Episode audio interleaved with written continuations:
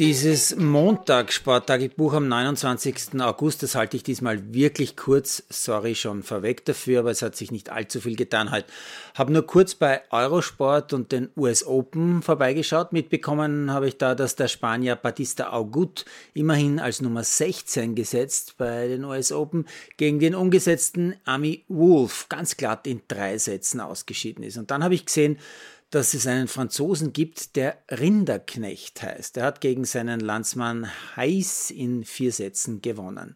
Teamsmatch gegen Buster war mir einfach zu spät. Bei den Frauen habe ich noch ein Stück vom Match der Griechin Sakari gesehen, die immerhin als Nummer drei gesetzt ist bei diesem Major und hat gegen die deutsche Maria einen Satz abgegeben und in drei Sätzen gewonnen.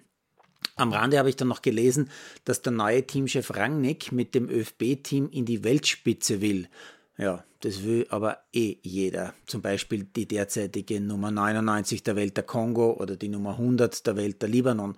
Womöglich wollen die auch noch, so wie wir, niedrige Energiepreise. Aber das ist eine andere Geschichte. Und dann habe ich auch noch mitbekommen, dass der ehemalige Radrennfahrer Werner Kuhn, ja, das war er einmal vor vielen Jahren, bei Rapid das Feld räumen musste. So wie schon die anderen Herren im Vorstand. Ja, der war viele Jahre Generalmanager bei Rapid, der Werner, zuletzt als Selbstständiger noch für Vermarktungsfragen für Großkunden zuständig. Die Ultras in der Öffentlichkeit immer noch höflichst als Mitglieder bezeichnet, bekommen also endlich alles in den Griff in ihrem Mitgliederverein Rapid Wien.